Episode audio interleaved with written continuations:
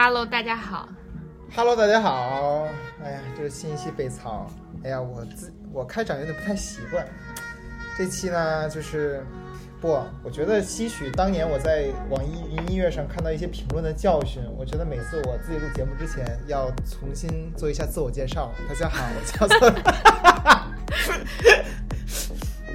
大家好，我叫周碧池，我是北曹最的创始人之一，也是北曹最开始的三位主播之一。虽然现在三位主播都流离他所，不知何处，只有一位寡妇还在苦守坚守坚守这个这个阵地。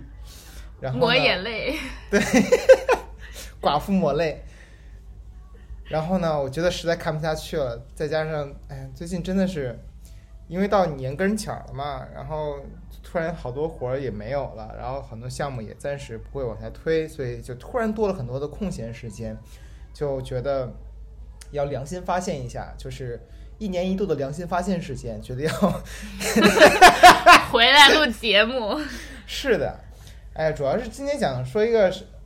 想说一个什么事儿呢？就是嗯，有一个周末，某一个周末，我的合伙人拉着我，非得看了两部最近比较热门的线上的电视剧，一部叫做《流金岁月》，主演是刘诗诗、闫妮，什么闫妮？倪妮错了。然后另一部电视剧呢，就是也是在话题度上和热度上也非常的是最近非常常见的我盲猜一个。贝贝啊，上阳赋就是我们的国际章章子怡同志主演的首部电视剧，当时是天啊！两部新上线的电视剧，然后我各看了一集，看完一集以后，我就跟呆逼说：“我说我要录一期节目，咱俩录期节目吧，我实在受不了了，我实在受不了那些看着三四十岁的女演员在荧幕前装的这种事情了，所以呢，想聊一聊这个现象吧。嗯然后嗯哦，我要配合一下，嗯就是就是我其实是从来不看中文电视剧的，嗯，因为我嗯小时候被伤的太多。就是我我的奶奶，嗯，在嗯我大概四五岁的时候，就是我爷爷就是家教，就是那种军人嘛，就管的特别严，所以我们家电视就只能用来看新闻联播以及新闻联播之后的电视剧。嗯然后我就觉得那种就是不好看。然后我自己现在，而且我成长环境下可能也没有电视，都是电脑啊、就是在大学之后都是电脑。然后所以我觉得我还是用电脑看美剧或者是比较好看的剧多一些。然后，但是今年你知道吗？我就破天荒看了一个剧，嗯，叫《庆余年》。嗯嗯嗯，其实，是就是就是室友在看，所以就带着我一起看。反正就是我看了《庆余年》，嗯其实这个剧本身挺神奇的，然后就作为一个古装戏，让我确实有点吃惊，因为它其实是个科幻剧。就呃，我你看过吗？我没有具体看过，但是我知道那个电视剧大致是怎么回事儿。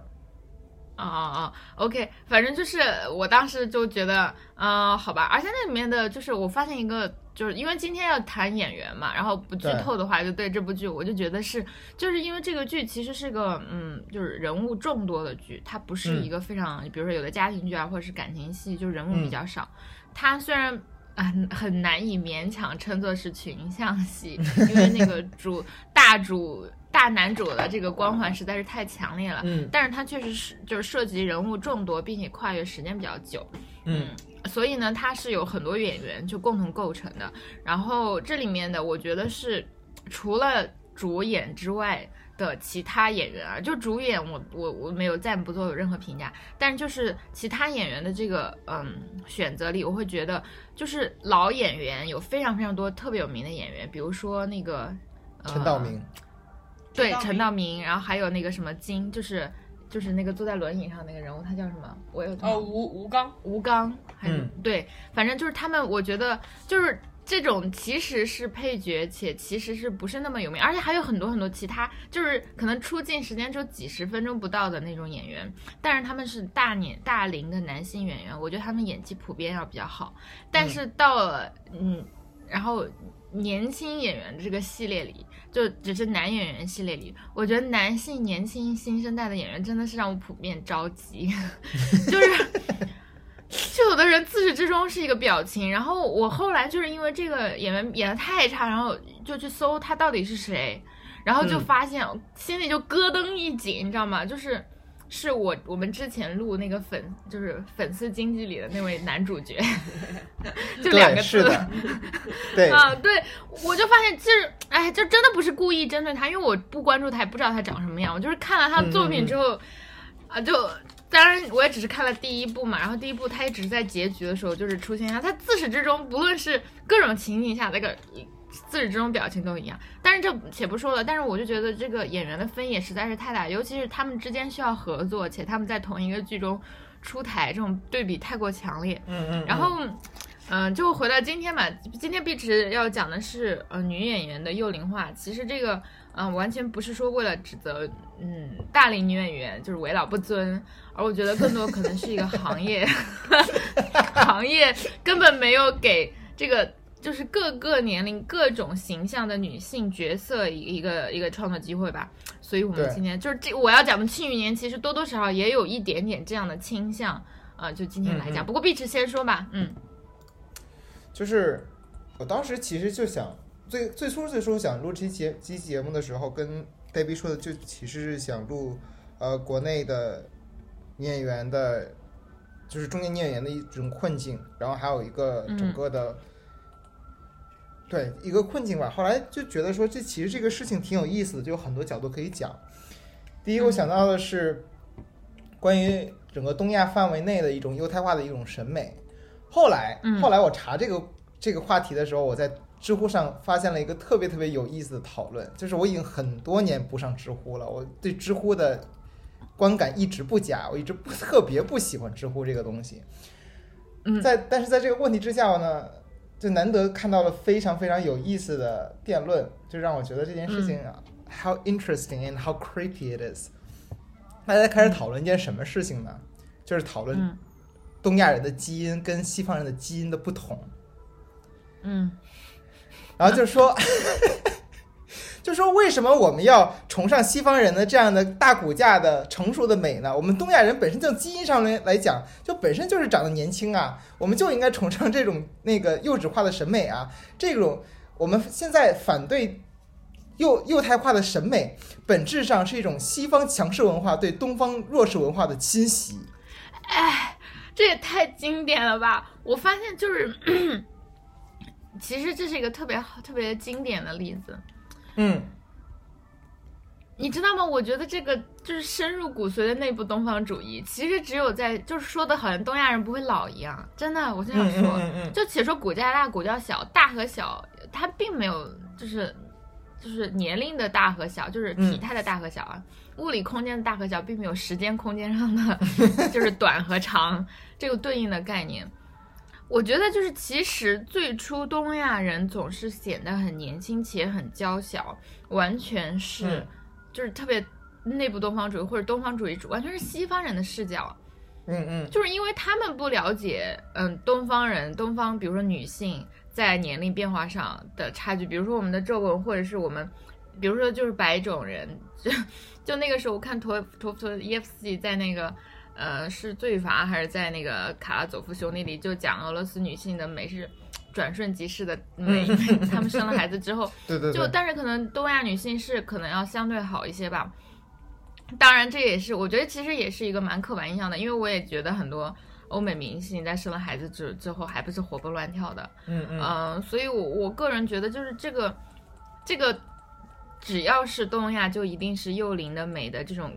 感受其实本身是来自于西方，只不过后来东方内部把它内化成了，这就是我们独有的。那你怎么不说我们就应该接受这个小眼睛，然后凤眼，然后嗯嗯嗯 对吧？这各种各样的这这种情情形呢。然后第二是我现在觉得就是比比起强势的女女性话语，就是我我觉得这是话语权也特别有这个鄙视链啊。就是嗯现在我个人觉得，其实很多时候一些比较疯。比较疯狂的女性主义者会把一切问题性别化，嗯但是比起更疯狂的爱国主主义者，一切话题都可以辱华化，或者可以变成我们就是那么都可以变成民粹化，对对对，就是对。然后最最最弱势的，其实反而是针对一个具体已经语境下的理性分析和探讨和对复杂嗯情况的这种分析。所以你刚说那例子，哎，真的，而且有的时候他还有一种自我赋权的感觉啊，对对，就是他还有一种就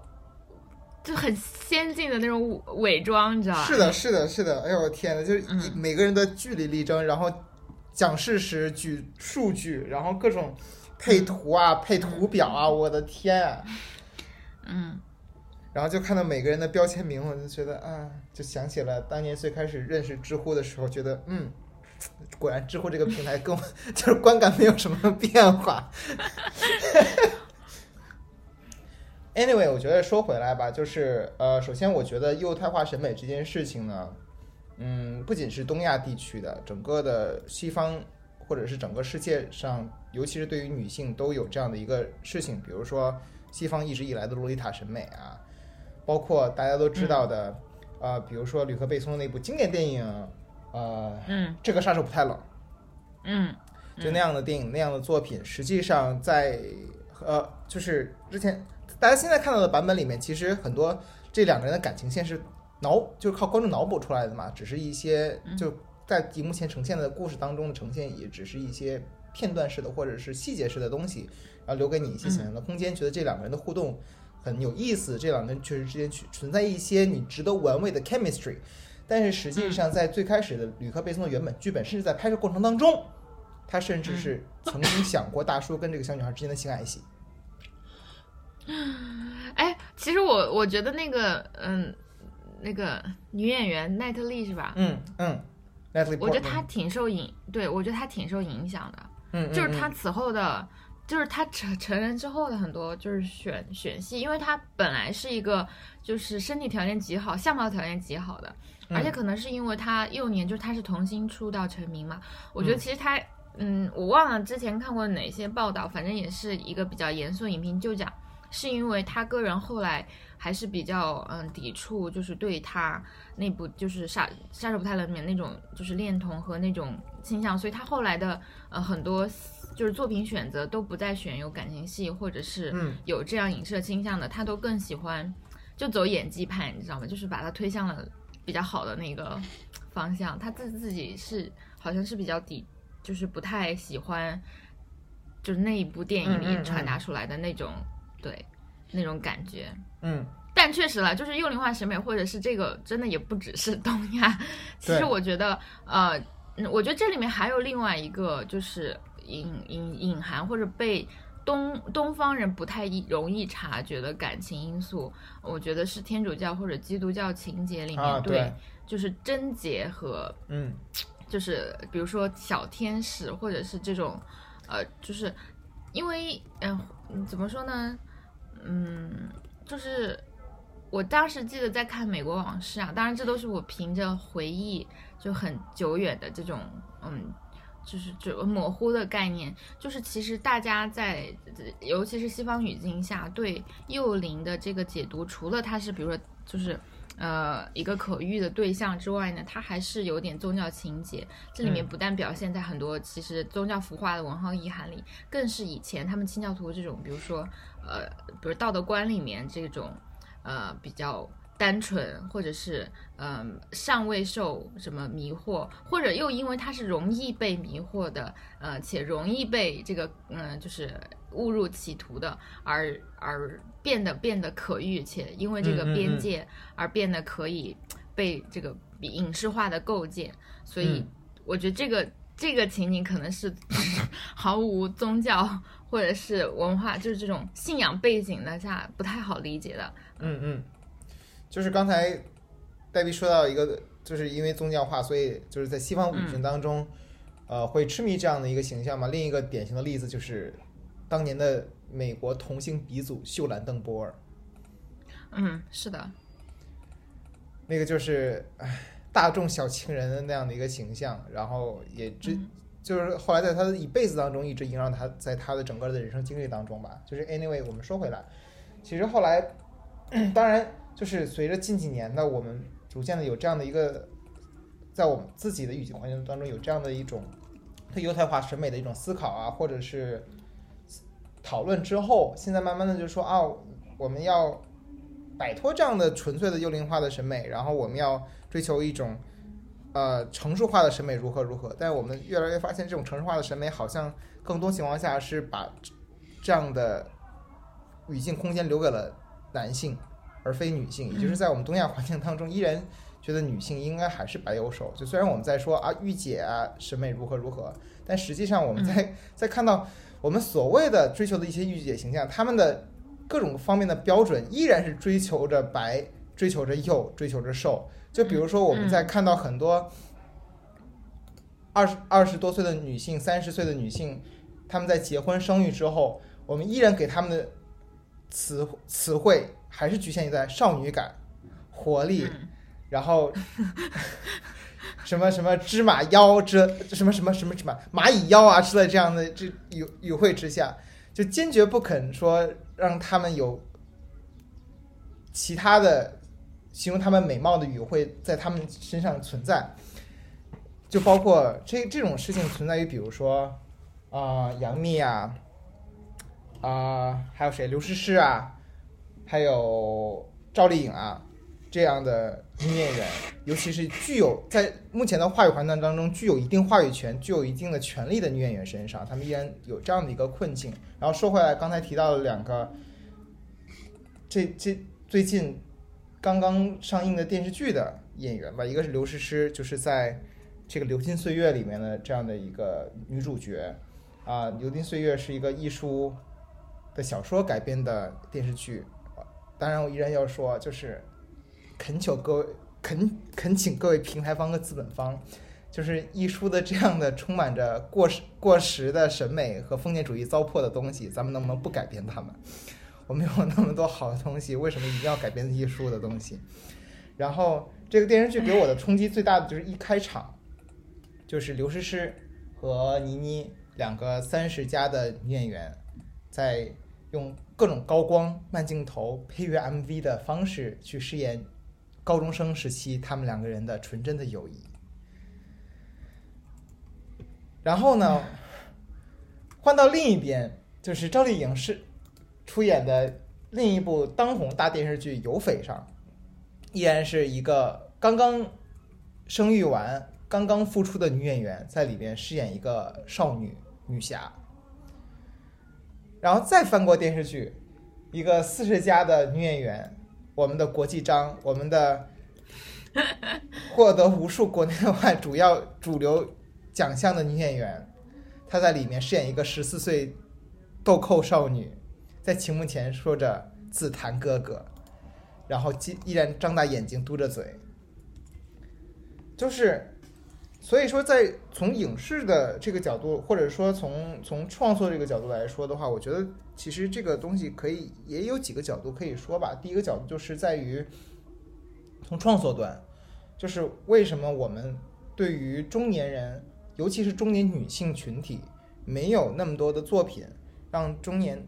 这些这一批的中年女演员们的生存空间越来越局限，以至于她们开始抢占在。依然能够获得资本方认可的情况下，不得不依然选择二十岁具有少女感的青春洋溢的这样的形象，或者是依然去演一些甜宠剧啊、爱情偶像剧这样的东西。就是首先我想说的是，不知道大家还记不记得几年前，应该是两年前吧，在。啊、，FIRST 电影电影展的颁奖典礼上面，几个中年女演员，我记得当时是有姚晨、有梁静、有宋佳、有海清这几个女演员站在台上，然后向台下的所有的创作者，尤其是年轻创作者说，他们这一批中年女演员具有一定的硬实力，但是目前就苦于没有好本子，然后希望大家能够去。给他们提供更多的这样的机会。想到是因为我自己身为是一个创作者嘛，所以，嗯、我在想第一件事情就是创作者应该想的一件事情就是为什么我们没有足够的想象力，去尝试去写一些成熟的情感关系和成熟的东西，而不仅仅是局限于一些很幼龄化的对于。校园时期，或者是对于青春期的单纯美好的东西的带引号啊，当成美好的东西的一些描写，就是我们好像一提到爱情的时候，我们没有办法去想象两个三十多岁的还没有结婚的人，他们是如何谈恋爱的，他们的爱情观、他们的价值观是怎么样的，他们是怎么样处理自己的亲密关系，怎么样处理自己跟家人之间的关系，怎么样处理自己的职场关系。在目前的环境当中，我们好像缺乏对这样的东西的想象力和足够的呈现。就是这个事情是让我觉得很很遗憾的事情吧。然后第二个，当然，我觉得创作者在这个这一方面 是存在弱势的。就比如说，嗯、去年比较火的一部电视剧叫做《三十而已》，就是不知道黛比听没听说过？当然了，我觉得这个，嗯，就是刚刚其实在，就是我其实本人没有看过《流流金岁月》，然后我刚刚 B 是在讲的时候，我边听也一边大概搜了一下剧情嘛，嗯、因为刚刚讲的是就是。对于女演员而言，其实我想讲的是，这是一个怎么说呢？这也是一个 turning point，就是我个人觉得是以前，因为我我我我又想起我以前看看这种电视剧这种种种种种经历，还有一个很差的就是，我每次跟我姥姥在湖南的时候陪她，就从中央八台从头看到尾，就在就是媒媒体环境很差嘛，然后很多作品不能过审的这种很多很好的作品，因为各种各样的神奇原因完全不能过审的同时。如果你真的花一天的时间守在中央八台看，你会特别特别生气，就那种极其粗制滥造，嗯剧情极其狗血，然后演员水平极差，而且就是各种就就我认为政治不正确的问题完全就各种嗯坑嗯拉满的时候，还有这样的作品能够在中央八台上映，而且它就是那种自己承制的，然后很差的剧，从知青啊嗯到各种各样的戏，但是它万变不离其宗，那就只有嗯爱情戏。你举手，快说，快说，你？你记得你记不记得前一阵咱们在酒店看到一个知青的剧叫《远方的山楂树》，当时咱们俩就是看的剧情简介就已经槽点满满。对，就是这种。我刚刚后来你知道我看到一个就是就 是嗯，对你你知道吗？就是后来我看到那个前天的微博上面有一个二零二零年国产电视剧的收视率排行榜，这部电视剧排名年度第二。是电视统计吧？因为我觉得这是这是电视对对对对对，电视收视率嘛，嗯对。嗯嗯，好吧，那我也不能说啥了，因为电视 这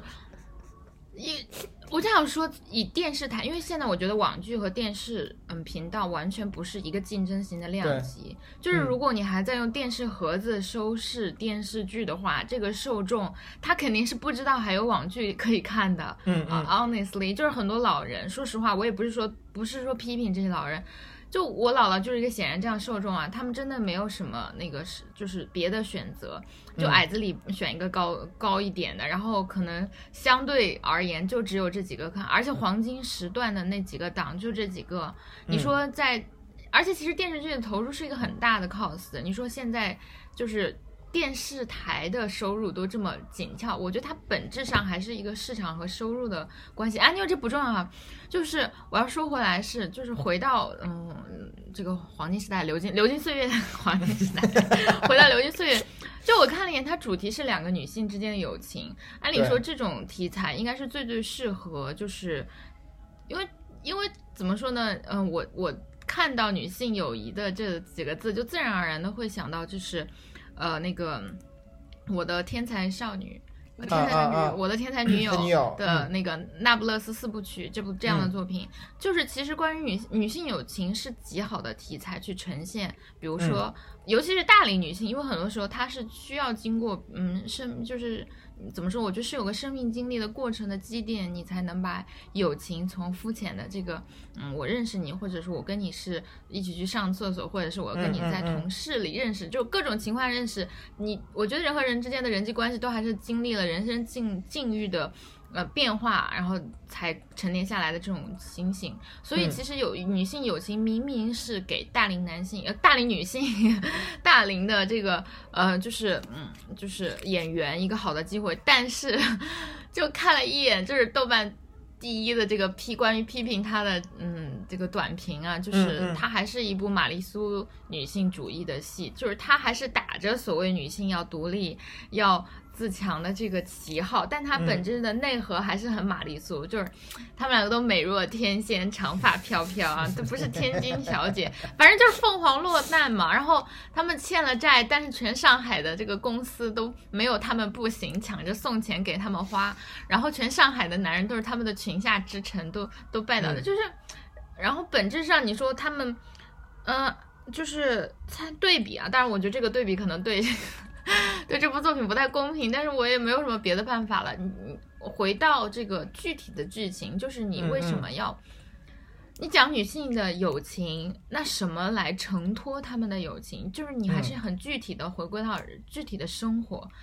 爱情其实真的不是承托他们之间友情，或者是那种关于男围绕男人的竞争，或者是 有多少个男人来挣脱他们，体现他们的友情。其实这都不是这个承托，我觉得这个承托是还是天才女友，就是那不勒斯四部曲做的非常好，就是在成长的过程中遇到什么样的具体的困境，以及他们的嗯现实生活和现实处境。所以其实那不勒斯四部曲它本质上虽然是在写两个女女性的友情，但是它实际上也反映了意大利的。比如说被黑手党围困的社会，从怎么从这种小镇的家庭作坊发展到商业，甚至是在工人的工会运动，对吧？因为就是那个嗯，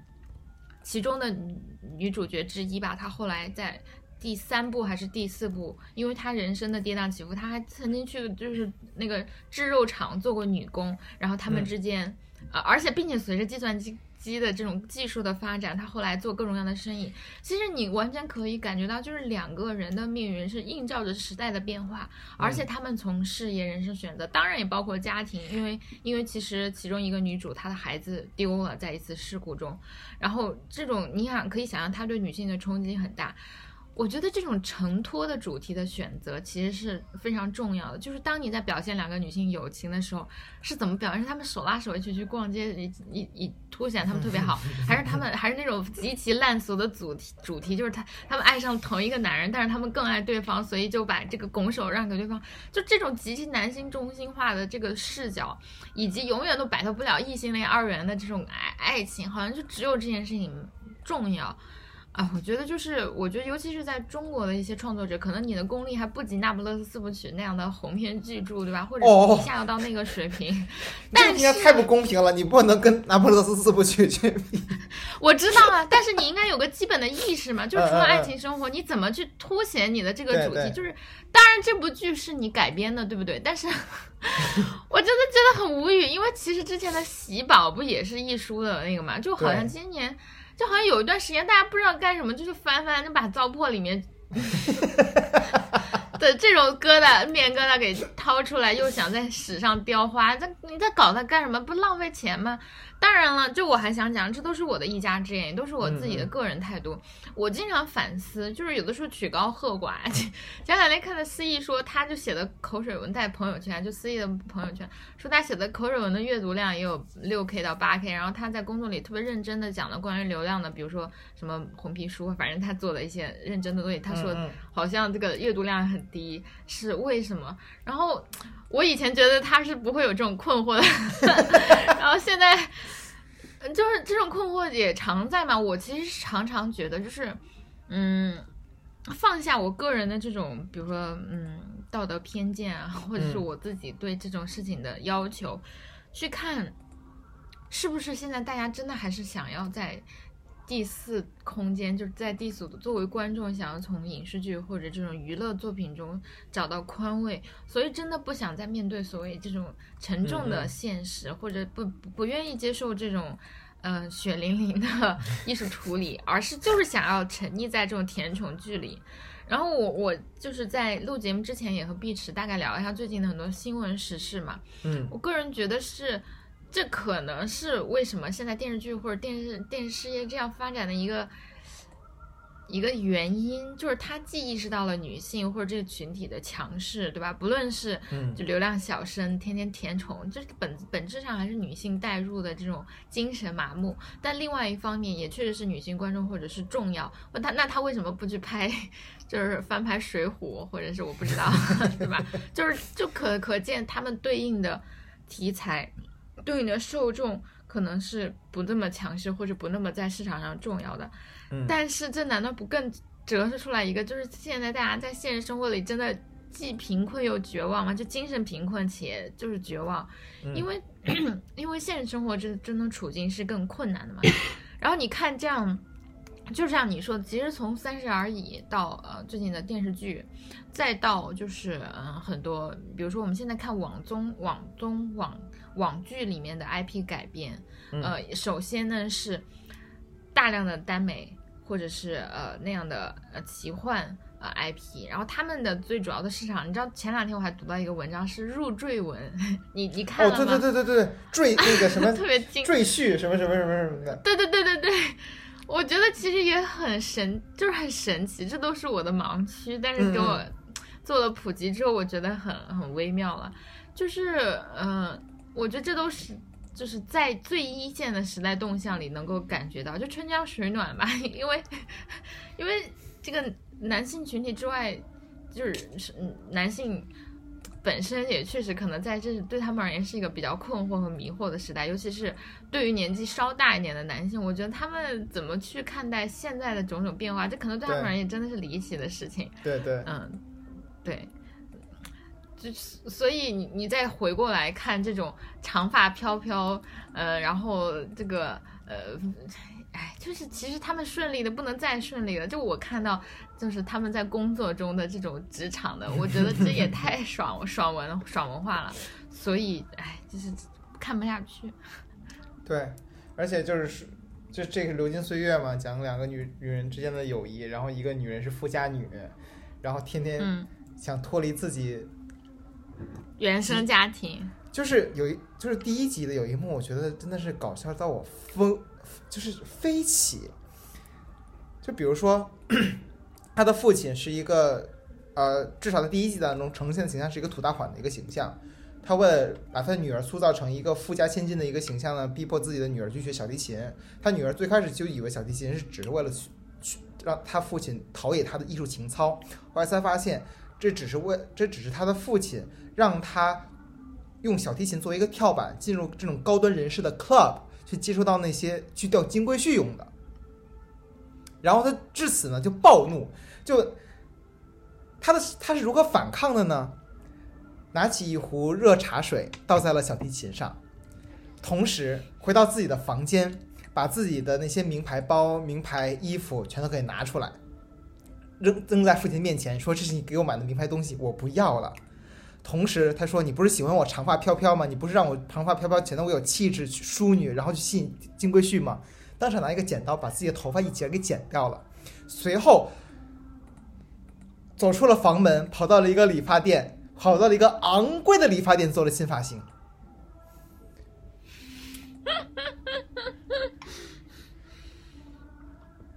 我就觉得，其实我想讲就是，哎，我我我要大概延伸一点，就是一个不彻底的女权主义，是不是一个更彻底的父权主义？我想说的是，嗯其实现在所谓的女性觉醒，尤其是你，我觉我个人觉得就是，嗯，我自己最近在写一些别的文章，是关于时政的。你会发现，其实那种肤浅的女性主义是网络上极其活跃和强势的话语，是的，可能嗯什么事情都能大概跟性别扯一下，以及在影视作品中，可能可能这样的就是就是大家关于女性主题的讨论也有一些年头了吧。然后这样的呃议题也比较容易上热搜，它其实也是一个相对还可以，你相对对吧？其他的社会问题，我们现在敢谈阶级嘛，或者是其他 对吧？劳资关系这样的更严重的问题敢吗？嗯，其实所以女性可能呃女性议题和性别议题反而是一个比较相对自由的空间。我不是说它是绝对自由的，嗯但是嗯。我觉得你把这个话题不断的深入下去，嗯、从这个你知道，就是像《三十而已》这样的女性剧啊，到你知道赵薇不是拍了和腾讯合拍了一个女性诉说，就是她说还是对，呃，我也忘了那就是标题叫啥了。对，就是你会表现，你会发现啊，所有的这样的有想要挖掘女性话题，去迎合这种时代动向的剧，他自己都有一个极其深刻的矛盾，是。他刚刚讲完了容貌焦虑，他下一秒就卖面膜。他他刚刚刚刚说完了，我要对吧？有这样的这个自由，他下一秒就拥抱自由里，他你最不想让他选做做的这种选择，嗯你你会发现，哎，这个本质上它真的已经不是一个性别的问题。我想想，这个时候性别是它最大最肤浅的问题，它本质上还是一个阶层差异，阶层就比不要说阶层阶级上的，就是女性的嫌贫爱富就一定是个性别问题吗？它和男性的嫌贫爱富又有怎样的区别呢？它可能嗯在表现上是指你的人身份和性别的文化符号是是一个是阳性的，一个是阴性的，但是这个本质上的问题根本不是个性别的问题啊，而是一个就是贫富差距的问题，或者是一个阶层和阶级的问题。嗯而影视影视化的是展现手法，特别容易陷入这种极其矛盾和可笑的吊诡空间，就是。就是前脚容容貌焦虑，后脚面膜。前脚我要把这些名牌包包都还给你，我要把我的长头发剪掉，后脚我再去做一个对吧好看的短发发型。这个这个本质上就是，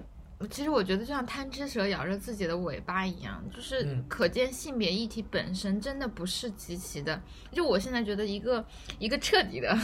意识到了性别问题或者性别不公的人，他他不可能不会带有一个阶层的敏感，或者是对对于其他的，比如说嗯，就是城乡啊、年龄啊，比如说对，就我们现今天讲的是女性的幼龄化，那我们要不要在与此相对应的是很多是影视角色对老老年人、老年人的这种丑化、矮化和是的，和他只要是老年角色，他就是用来卖惨的，它的功能恶婆婆的这种单一性。对，对对对对对对。嗯，你讲的这个，我想讲，就是与相比这种影视和网视制作，因为毕竟他们还是请了大牌演员，还有一定成本投入的。你知道，在影视的世界里，短视频还有这个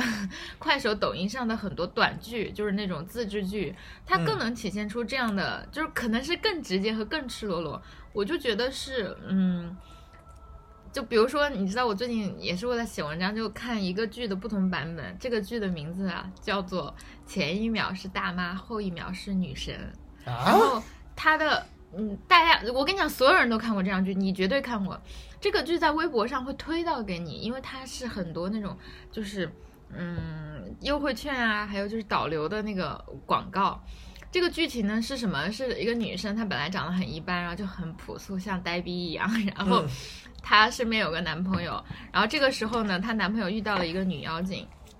就打扮相当妖艳，化了妆，然后很好看。然后这个时候他们就展开一个就是抢男友剧情，就是因为前一个女朋友太土了，或者是她有不好，然后这个长得很妖艳的女生 B 就把她的男朋友给抢走了，然后这个女生 A 呢就感到非常的受。就是很困惑或者很很难过，而且而且他这个都很赤裸的剧情，比如他们在街上相遇，然后这个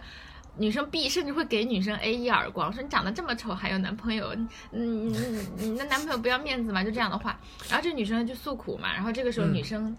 C 就会拿出手机说，哎呀，嗯，那个你没有钱没有时间没有关系，你只要你看平价也能买大牌包包或者化妆品啊，然后就掏出手机给他们，就是就是你去拿领券啊或者什么，就就做一番 demonstration。嗯然后做完之后呢，这个女生 A 就从此脱胎换骨，就化上妆，换上了衣服，就是那种，就是穿上一字肩的衣服，然后开始就是再去抢很多男友。所以呢，这个剧情就是什么是逆袭和反转，嗯，就是前一秒是大是大妈，后一秒是女神。对，但你想，其实这样的影视化或者剧，我们从戏剧的三段论，就是毕志应该比我更专业。其实从剧本创作来讲，一些比较好的戏剧冲突是有这个铺垫、冲突、高潮和嗯 这个结局，对吧？其实它是极其符合这样的剧作 是的，剧作原理的。它的一个铺铺垫就是女生不美且有男朋友，冲突就是因为你长得丑被抢了男朋友，然后高潮解决方式就是我有了买了平价大牌，然后变了变了美，然后抢回男友。你知道吗？其实这样的剧，这样的创作公式，你说套到三十而已，套到流金岁月上是不管用的吗？是失效的吗？根本。这你会发现它是一样的呀。我有我长得很美，且我有债，然后我长得很美，我在上海找到工作，我还了债，我赢，对吧？然后你你知道，就是最吊诡的是什么？通过我对短短视频的研究，这样的公式是不断被批量化的生产，其实产生了各种各样的版本，以及它就是我从来没有见过相同的演员或者在相同情境下对同一个主题的演示，但是在短视频上真的是，就我刚刚说的前一秒是大妈，后一秒是漂亮女神那是，你你会发现有很多很多创作者。他们可能是不同的商品的推销员，但是他们都用了这一套剧本，对，然后最后还衍生出来是前一秒是大妈，后一秒是后妈，也就是你的男朋友因为刚开始你长得丑抛弃了你，然后后来你变美之后，你成为了你男朋友的爸爸的女朋友，然后你在街上跟你就挽着那个老男人的手，遇到了你的前男友，说。你不是当时看不上我吗？现现在我做你后妈，就是甚至表达表达出来了一种那种笑贫不笑娼的那种感觉，你知道吧？就是虽然我觉得娼也不应该笑吧，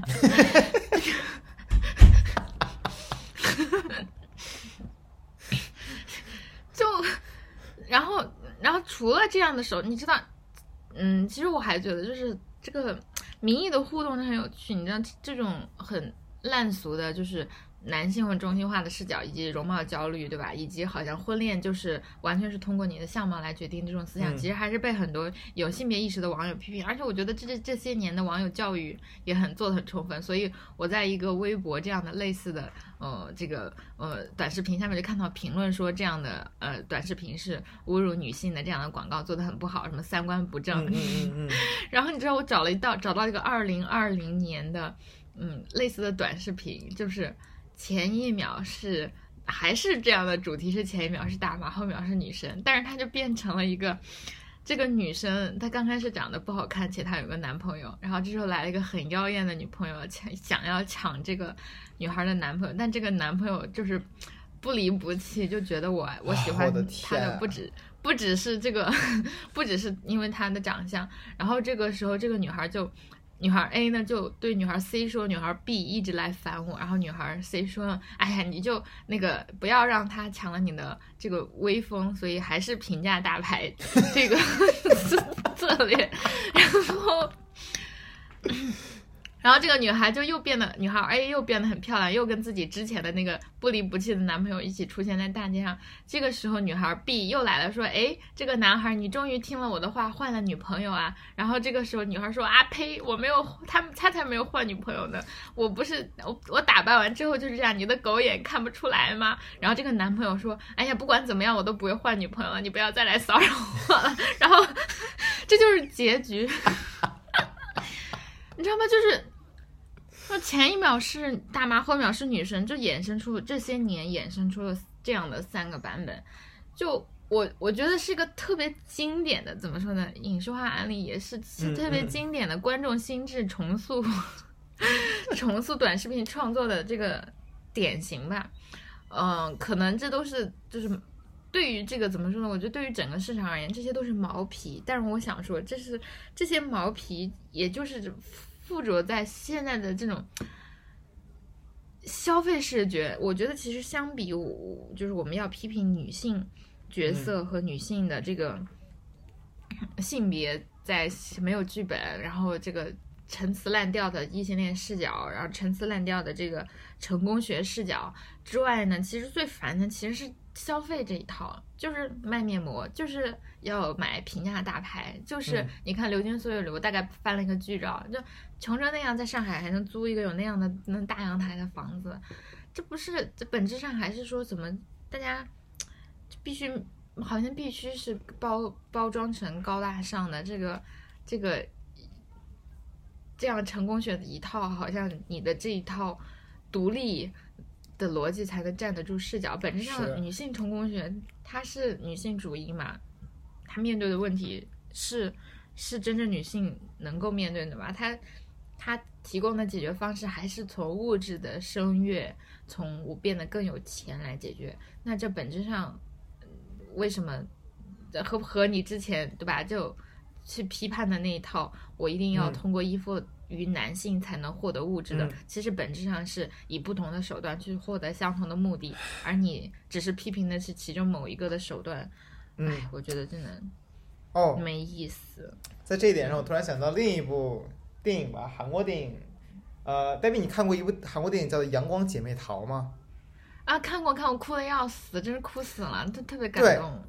对，但是其实啊，你如果按这个角度去理解这个这个剧情的话，其实也是有这样的 bug 的，就是他们的他们成年以后，各他们几个女生之间面临的各种各样的自己生活当中的问题，最后靠什么解决呢？靠那个得了癌症的有钱的闺蜜去嗯解决这件事情。嗯嗯嗯，嗯我我还想说，就是我这个散射炮发出去，其实批评的不是说只是我们，因为我觉得它是一个创作阶段吧，就是你不要说，嗯，就是流金岁月这样的，或者是呃我们很近代的，你刚刚说的阳光姐妹淘。嗯，我现在想想，你看《简爱》这样的经典作品，其实嗯是一样的，就是当我小的时候，就是小学吧，可能读《简爱》，就读到那一句“我和你的灵魂站在上帝面前有什么不一样”，就那种非常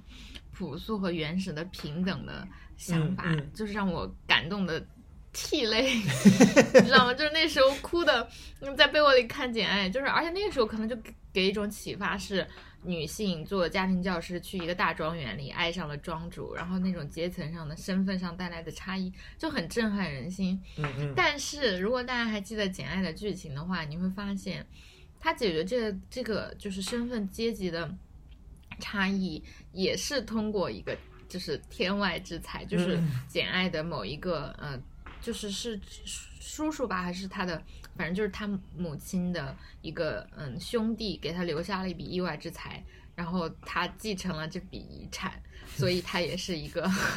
这对就是有产者，而罗杰斯特先生也是因为自己失明之后失明了，他本来是极其有钱的嘛，然后他可能就。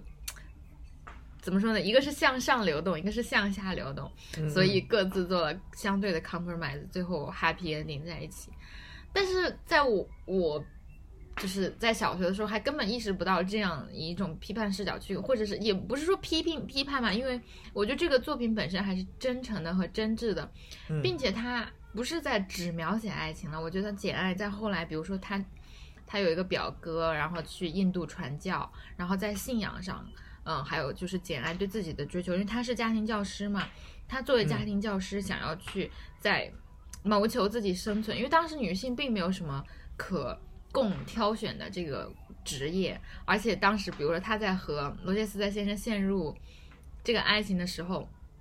罗杰斯特先生周围美女云集，但是都是那种肤浅的富家小姐。然后嗯简爱就对自己的相貌很自卑，然后她就对着镜子练习，就是说她一定要沉住气。其实这些对于一个丑女孩而言，都是非常震撼人心的描写。就是你能在，比如说我自己就曾经是一个特别相貌自卑以及很焦虑的人，然后你在那个时候很早能读到这样作品，其实它跟爱情无关，而关关于自我。所以这也就是它不仅仅是一个，就是只是为了阶级声乐才能达到达到就是爱情完满的这样一个肤浅的呃作品，而是说它在那个时代的英国文学有这样的地位，还是还是触及了一些就是在这个这这异性恋视角之外，有些有些基本的内容。嗯嗯哎，但是，但你知道后来就有个同人文，关于简爱的同人文，叫的 C 什么什么海藻，好像翻译，但我没有找到中文版，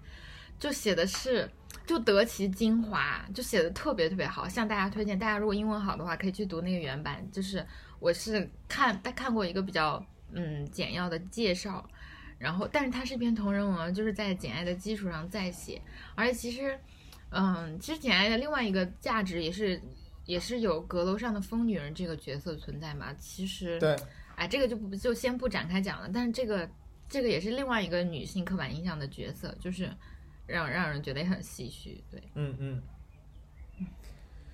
哎，这个《流金岁月》，然后其实 比如说像《上阳赋》这样的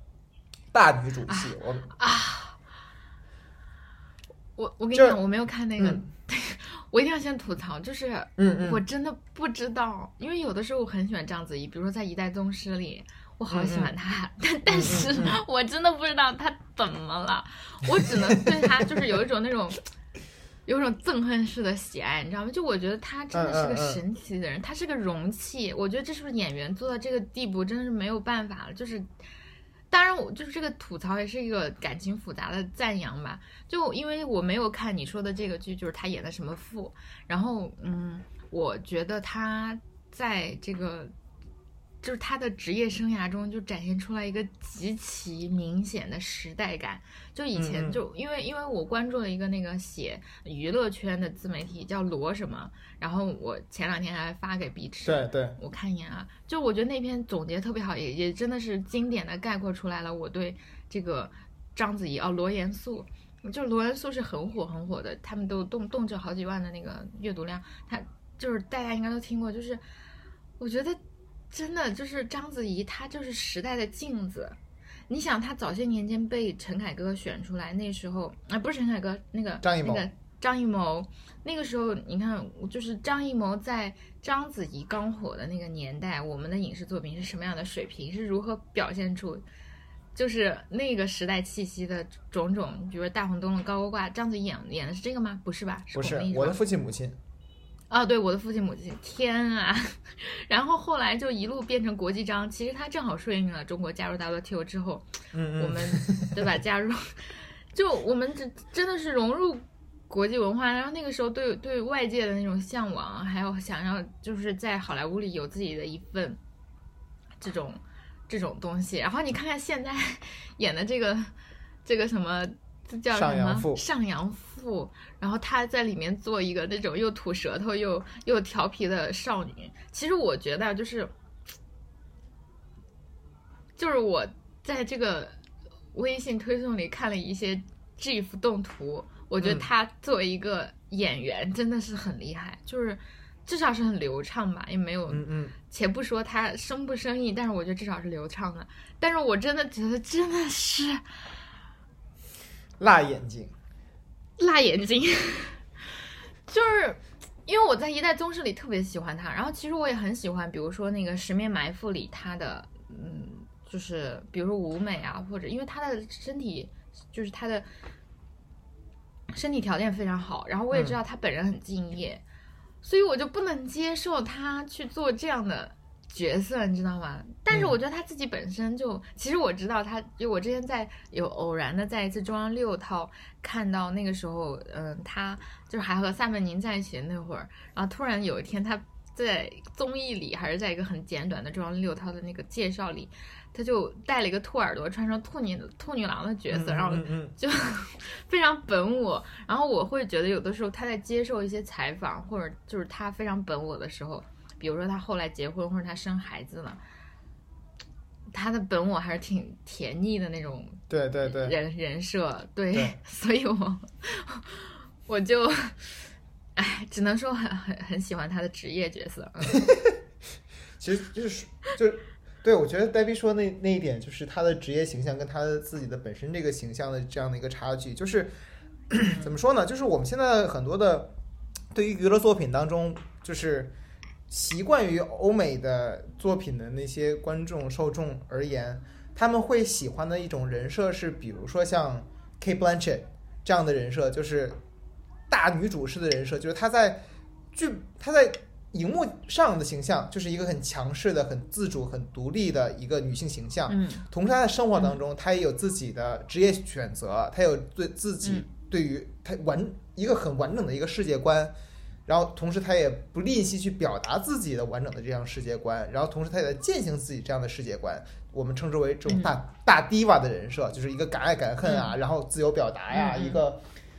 就是很不温吞的一个形象。因为就是很多情况下，我们已经反感，嗯，中国式的或者东亚式的，就是不敢耻于表达自己的真实观点，然后就是左右逢源，事事。事事达士的这样的一个形象，所以我们期待说，像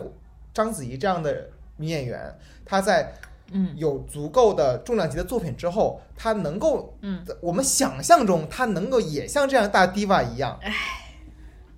她也有这样的一个能够匹配她职业形象的独立的、鲜明的、强势的人格形象，但是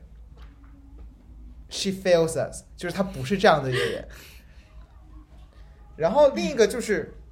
哎，其实这件事情还有另一个观点嘛，就是最近也是这几年，我觉得也很有意思的一个，就是中国舆论环境当中的一个很有意思的转向，就是万物皆是资本，万物资本论的一个这样的一个东西。嗯就是比如说，大家会说啊，邵元富的一个出品公司叫喀什啥啥啥啥啥公司，那个影视公司基本上你名不见经传，你完全没有听说过，基本上是肯定是专门为了这个项目而成立的公司。然后大家去看这个公司的股权结构当中，去发现说章子怡在这个是这个公司的股东之一，是占股的。哈，然后，所以大家在才说，为什么几年前所有的粉丝都在反对章子怡为什么呃要接这个戏？就是说你要张那个那个张艺谋当年跟你说了，说那个你这辈子千万不要碰电视剧，你要老老实实演电影，你非得要演演电视剧，然后你还演了这么一个就是本就是注定会槽点满满的电视剧，如何如何？然后大家现在翻回来说啊，原来是因为你想成为一个资本方，你不愿意成为一个在整个的。影视资本环境当中的一个末端被选择的东西，你想，你想翻身农奴把歌唱，拥有更多的自主权，所以你要，你要用这样的一个作品去宣示说你也可以是一个资本。我觉得这件事情也很有意思。然后另一个就是，还是从影视资本的一个大环境当中吧，就是呃，《上阳赋》啊，或是《流金岁月》这个东西，它在目前的形式当中，它属于网剧嘛。然后，因为我自己这一年来，呃，自己回回回来以后，也做一些创作嘛，也接一些剧本的重制的一些活儿，然后也跟平台方进行一些对接。现在中国的整个的网球环境是这样的：中国大家都知道，中国最强势的三个流媒体平台就是爱优腾、爱奇艺、嗯优酷、腾讯，然后背后背靠着中国的三三个资本大山 BAT。嗯就是严丝合缝的对照。然后，因为这家三三方他们的平台资源足够的强势，同时有强大的资本作为作为他们的支撑，所以他们基本上是嗯垄断了整个的中国的网剧市场。也就是他们，呃，中国网剧你想做什么，你想不想放，这个是他们说了算。所以这就导致什么呢？呃，三大平台方他们本身不是一个影视公司逻辑，或者说他们不是一个创作逻辑，应该这么说，他们不是一个创作逻辑，他们不会考虑说这个东西的创作层面它是不是一个优质的作品，他们会不会符合当下的世界观，他们符合当下的娱乐环境，他们不会考虑这个事情，他们本质上是一个互联网公司的逻辑，他们考虑的是如何继续把他们所谓的大文娱这个概念继续讲完整，你明白这种逻辑吧？就是比如说腾讯，它一直在说我们要成立大文娱，所以我们收购了阅文，我们有强大的文本的 IP 资源，啊啊，我们有游戏部门，我们把，然后还我们还有腾讯影业，我们还有腾讯视频，也就是在啊网文、影、剧、游这几个层面，我们都能达到一种全全这种贯贯穿的全产业链以及垄断。还有比如说我们的著名的阿里大文娱，也就是就是阿里这个大文娱吧，我觉得真的是出一家搞死一家，出一家搞死一家。就是大家都知道前一阵儿，呃，收购虾米，虾米退市了，然后成立那个阿里影业，阿里影业也退市了，嗯呃，重新私重归私有化了。然后呢，收购了呃，当时的就是大家都知道，很多年前啊，就是我觉得好多零零后都已经忘记这茬儿了。就是当年有两个中国市场占有率最高的两大流媒体平台，一个叫做土豆网，一个叫做优酷网，就是时代的记忆。然后他们两个人呢，在资本的博弈当中呢，合并了，变成了呃优酷土豆。优酷土豆，对，后来呢又被阿里给收购了。就这样的，在强势的阿里的收购之下，当年市场占有率第一的土豆和市场占有率第二的优酷，现在变成市场占有率第三的优酷网。所以 anyway 就说回来，就是三家平台方呢，就是是这样的，他们是非常非常懒惰的，他们为了他们既想把这个故事讲圆，同时他们是懒惰的，他们不愿意去花心思去把自己去在站在创作的第一线。他们做什么呢？他们做投资，他们做平台，嗯也就是我我就坐着等你来找我，我不会主动去想、想说我创造什么东西，因为反正我钱就是这么挣的。嗯，所以导致了一个什么样的现象？就是他们没有一个成熟的审核团队，或者是呃团队去审这些各种各样的递过来的项目，说这个东西是一个好的项目或者是不好的项目，他们其实无所谓。他们只要比如说当下他们衡量的标准是什么呢？是只要觉得有能引流，什么有流量或者观看，就是一个很拧巴的大数据资源。我们都知道 Netflix 它也是遵从大数据资源，它是直接大数据引导它的一个创作，就是当下市场导向什么，他们去进行创作什么。但是他们背后是有一个完善的影视工业体系，能够承载他们大数大数据进行一个一个完整的一个创作闭环的。但是中国不是呀，哎，我要问一个问题啊，就是他们这嗯个大数据就是是来源是哪里？比如说是从已有的影视平台，或者是所有现有市场上的这个呃影视资源。比如说，当他们知道哎，在电视剧行业那个什么山楂树是排名第二，所以他们觉得嗯这样的市场就这样的数据就就指导我们接下来的创作也应该拍成那样的作品，是吗？对，就比如说啊、因为那个哎那个什么东西啊，什么。什么什什么令？就是肖战和王一博那部陈情令耽美剧，对《陈情令》火了之后，就开始嗯就开始消费耽美剧嘛，就各大平台都开始说我们要耽美耽美剧，《隐秘的角落》火了，各家平台就说我们要打造悬疑剧，然后那个《庆余年》火了，所以我们就开始改男频剧，这种就是男主强势男主的爽文，然后网文剧火了，我们要改编网文，就是单纯的这样的粗暴的逻辑，而不是说目前当下的舆论环境当中，或者目前当下的社会环境当中需要什么样的题材，这就导致说，其实我觉得说，哪怕嗯是从市场调查的角度上讲，这样的判断也特别特别的，就是轻率啊。就是哪怕你不是说，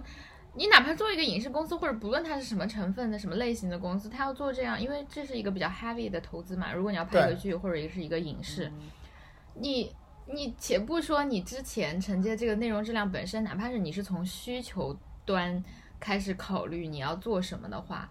我觉得这个也非常的轻率。说实话，哎，嗯但是我从来都不懂，就是我从来都觉得我不能 get，就是最大公约数的市市场审美，所以哎尤其是我对这种网文耽美都不太了解的情况下，就嗯真的不知道。但我觉得其实爱奇艺做的还可以，就是嗯。就可能相对啊，就是在这几家比里，就是因为嗯，你刚刚说的是《隐秘的角落》火了之后，就爱奇艺推出了很多那种什么什么市场，迷迷然后我我雾剧场，之前看，对对，迷雾剧场。然后嗯，我就是刚刚讲啊讲的那个什么《庆余年》，其实也是嗯爱奇艺的。然后好像那个《流金岁》是不是也在爱奇艺上放？因为我看到广告之类的。对，嗯，可能相对要好一点。呃怎么说呢？爱奇艺在思路上面，它我觉得它曾经吧，或者是它目前依然想试图去做一件什么事情呢？就是中国的 Netflix，他们想做自己的原创内容。嗯嗯，就是，唉但因为它背后的百度，我觉得对它的支持也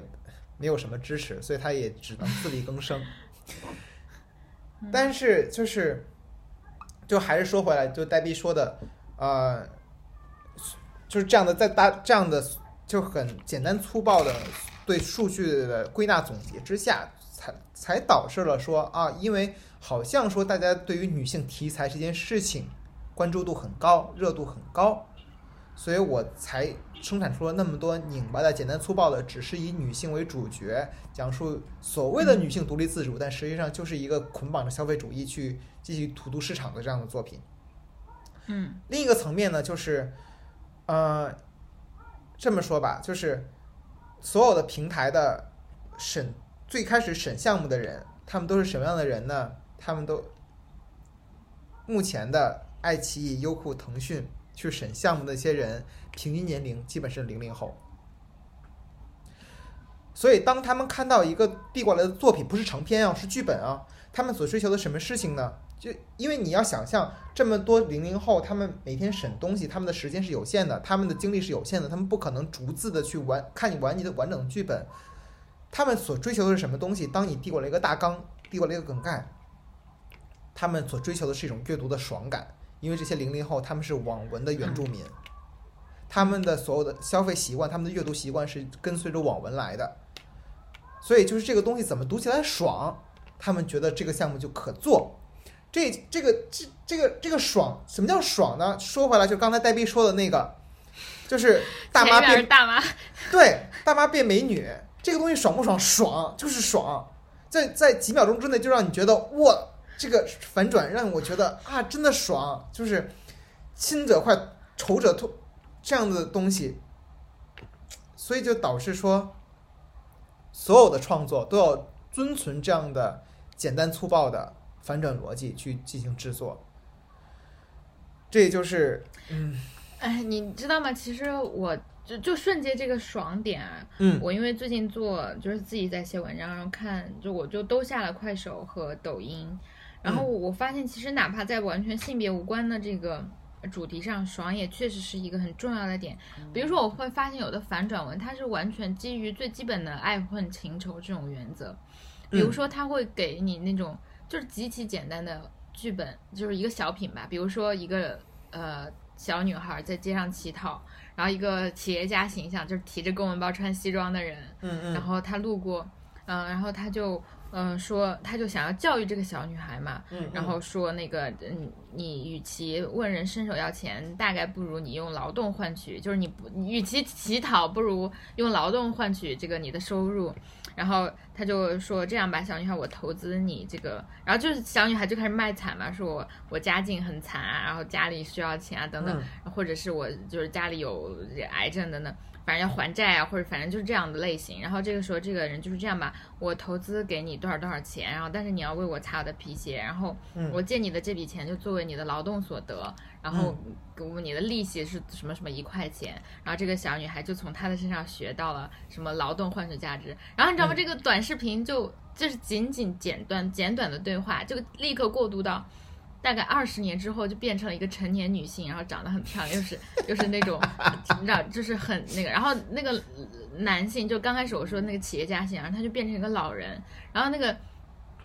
这个剧情就反转到了这个女性呢，她在这个老企业家的教导下，成为了一代就是富豪，然后特别有钱。然后在嗯很多年之后呢，她就回来找这个老企业家来感谢他在小他小时候对她的这样。结果这个老企业家呢，他是那个流年不利，呃，就破产，然后已经变成了一个保安大叔。然后这个时候，这个老企业家，这个小姐姐就回来就跟他讲，就是本来是想要给他那一块钱，让他。就感谢当年对他的帮助嘛，但是当他发现他在那个逆境的时候，就决定再给他投资一千万，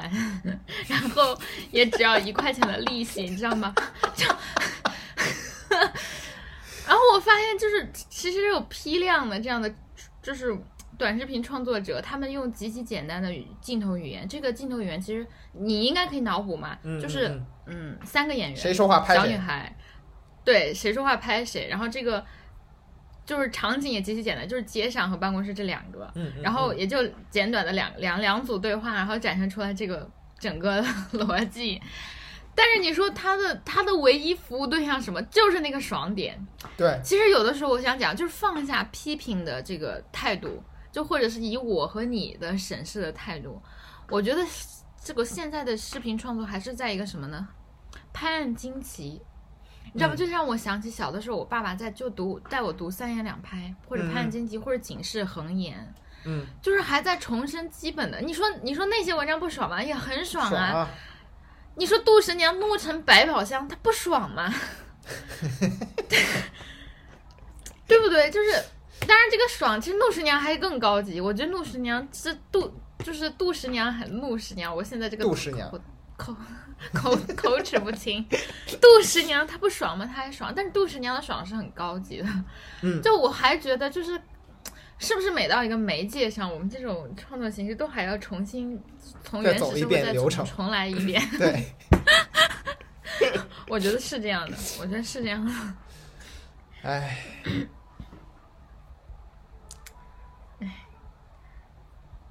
其实我觉得，哎，说回来说，今天说这么多吧，就是嗯怎么解决这样的一个困境呢？你说从导到消费端吗，但是还是那个问题，就是我包括刚刚才黛比提到那个问题，就是我们的观众是否能够承受或者愿意承受更加严肃的内容。嗯这个是我现在作为一个创作者的身份当中去去想这个事情的时候，我不敢确定。就是嗯或者说，不是说你一定要接受吧，而是说我们能不能在这个市场或者在整个的环境当中留出一部分空间，留出一部分娱乐空间也好，消费空间也好，能给这样的严肃的作品以余地，或者说整个的工业体系能不能够发展到这样的一个程度，就是泾渭分明。就是你走你的阳关道，我走我的独木桥。你去消费你的甜宠，嗯你去消费你的反转爽文，而嗯我在我的空间当中有这样的市场，能够支持这样的创作，同时我有这样的消费，能够能够能够愿意去，比如说在你觉得说你能承受的范围之内去消费这样的内容，去欣赏这样的作品。哎，你讲到这个我觉得特别好，你知道我又想起来一个剧，就是《Emily 在巴黎啊啊！对对对对，我的天啊！》，哦就是我刚刚，在想。你知道吗？就是我们今天可能就刚开始的炮火定在了国产剧嘛，但我现在想想，其实外面也并并并不是一个理想的状态。或者你刚刚说这个泾渭分明，我觉得其实特别好。就我我刚刚又想到，就是我是一个看美剧的人，我通常比如说在我看《权力的游戏》这样的作品，就我觉得它展现人性的复杂和这种历史感。然后你比如说你在看《西部世界》，或者它已经偶然的它能触及到一个哲学性的讨论，对吧？虽然其实它也非常影视化，甚至是它也是把爽点包装成一个这这样的概概念。说实话，但是你知道吗？就我也突然想到，就是 Emily 在巴黎，就就是。其实我想讲啊，就是，但你要同时，我又想到一个什么呢？比如说像科明斯基理论这样的 展现友情，对吧？他虽然是男性的友情，老年男性的友情，但我嗯刚刚讲到老年人，对不对？我觉得他虽然是男性的，但是他是嗯老年的，所以他特别好，所以强烈向大家推荐。然后同时我又想到另外一个剧，我突然想不起来他的名字了。嗯，是一个是一个迷你剧，它是一个美国的文学呃改编的，只有四集。然后这个女演员是三三个广告牌的女演员，就是那个老年女性。哦，那啊，我现在给你查。那对对对，个我知道你在呃说那个剧。那个是个人名儿，但是我一直就记不记得那个人名儿。对对对对对对对对，是个人名。然后那个剧我强烈推荐，特别好。而且我因为那个剧去读了原著，那个原著写的特别好。因为在美国，就是他那个剧啊，他写的是缅因州的一个老年女性，她的当然也有爱情，也有家庭，和她自己那种倔强的，然后和儿子很难相处，就是亲子就是代际之间的这种矛盾冲突，和大城市。和你知道吗？就是因为她的丈夫去世了，对吧？那个过程，嗯嗯她丈夫刚开始和一个年轻女孩，就是就是是个在药店的这个工作人员，然后那个年轻女孩的丈夫也死了，那种清教徒那种天然的质感，哎呀，那部剧真的极好，那部剧，奥利弗·基特里奇，对对对对对对，就是。我一直记，我我完全记不清他这个名字，因为这个名字太拗口了。你你再读一遍，因为观众可能就是听众可能想去搜，奥利弗·基特里奇，然后那个女演员那个嗯名字吧，嗯，我也我也一直就是记不清，因为她的名字也特别长，就是对，然后这个女演员她好像也演也演了赵婷的那个什么无依之地。嗯对，无意之地，对，而且他也就啊，我超级喜欢他，就是我特别喜欢他。其实我喜欢的几个大龄女演员，就她是之一，然后就是演那个、呃《傲骨之战》里面的那个达恩，对对对对然后。还有一个。就是其实我喜欢他们两个是超过了那个大魔王，就是我觉得，嗯嗯嗯，但但这扯远了。就是我想讲的是，既有你知道他们，嗯，既有 Olive Kitteridge 这样，就是刚刚说的那个嗯短剧，然后也有 Emily 在巴黎这样的短剧。对，其实这个泾渭分明，或者我觉得是什么所所谓的百花齐放，不是做不到。但是我想讲，就是我觉得还是不能质疑观众。比如说我自己亲亲自代入，我爸爸，我觉得他就是一个其实很难能看美剧的人，因为他就不喜欢英文英文配音中文字幕，是的他觉得跟不上。是的，但是他在我就记得在我很小的时候，你知道他们那个就九十就是大概一零零零年二零零零年前后，嗯你知道那个那个兄弟连啊啊，对就火遍全球。然后我爸就就那个时候家里有那个第一次有电脑，还是奔四的，你知道吗？那时候台式机，嗯我爸去租了个碟来看，嗯然后那个时候配音配的就是，那时候真的觉得很好看。嗯嗯你说难道？我觉得我爸平时也经常看那些乱七八糟，而且我爸也是一个抖音用户。就你说他他他不知道兄弟连好看吗？你嗯表现战争和这种对吧友情和残酷的东西，我觉得其实观众就是我就。就是我自己，说实话，坦言 confess，我也是看完了《Emily 在巴黎 》前集的人，就真的其实挺难看的。但是，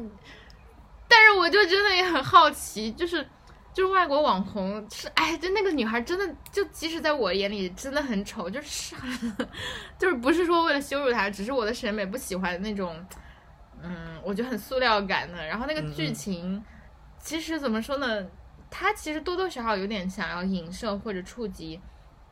两个情景嘛，就是一个是社交媒体，还有就是现在的就是所谓的网红品牌或者各种各样的品牌，他们怎么用社交媒体做 branding，然后嗯，但是不不可以排除的是，他还是最终落入了俗套，就是这个女生还是无所不用其极的搞定了她在工作中，比如说换嗯从美国的工作环境到呃法国的工作环环境，然后对，然后就是因为他就是平时泼他那些 极其口水和无聊的，嗯嗯，就是照片，就变成了一个网红 KOL，然后又因为这个能够让他在工作中顺风顺水，对不对？我觉得这也太理想化了。但是，嗯，回到一点，就是我想讲，像这样的剧，他自己有特别多的被批评的很深的毛病，比如说他对巴黎的这种。就是巴黎也长期遭受一种内部东方主义的构陷嘛，就美国人对巴黎的想象和西方的中方的想象，就是那时候我我看网上 P 图嘛，说就是嗯，就是呃，Emily 在巴黎的巴黎和现实生活中的巴黎的一组对比搞笑，特别搞笑。对对对，就是 Emily 都是那种美景啊，塞纳河畔，然后现实生活中，你知道巴黎其实治安又脏又差，治安还差。对对对，然后就其实，哎，我想说，就是我们遇到的种种情况都不具有什么极其绝对的特殊性，反而你要换到别的中国的语境下，我们的中国社会主义特色并没有那么特色。对对，是是这样的，嗯。而且其实这个剧还特别新嘛，嗯，对我我觉得王菲怎么说呢，嗯也也是在这种强势的网红文化下迎合了一波，而且就算她很她有很多批评的声音，但是她还是挺火的。然后你说到这个，就可以再谈一下，就相当于哎，就相当于回顾了我二零二零年的观影记录。你知道还有一个那个嗯很有名的女主剧，呃，但好像是奈飞，好像不是的，我忘了，是下棋的那个后羿骑兵啊，后羿骑兵，奈飞的，啊是奈飞的。嗯，对，嗯，其实其实这个剧怎么说呢，有一些批评的声音吧，因为嗯，因为因为就是它是爽文嘛，然后对它它确实就是它这个概念是建立在一个一个很玛丽苏、很主角性的这个呃模式上来做的。哎，但是我觉得也不能苛刻再再多了，就是这首先是个起点吧。如果能有对吧，像这个《我的天才少女》这样的剧，那嗯嗯嗯更多的是更好的。但是就如你刚刚所说的一个泾渭分明，或者百花齐放，或者针对各种各样的市场，它如果都存在的话，那那是最理想的了。嗯，唉，好，这就是我们本期节目。嗯，哦，说说回来，就是我这个要立个誓啊，就是我昨天看了一部最近颁奖季很热门的电影，叫《女人的碎片》，在此我也推荐大家去看。就是啊，当然我觉得女人的呃碎片，女人的碎碎片，英文名是 Pieces of a Woman。呃，当然我就是需要提醒一下大家，就是呃，这部电影的观影体验并不是特别的好，这种不好是在于它会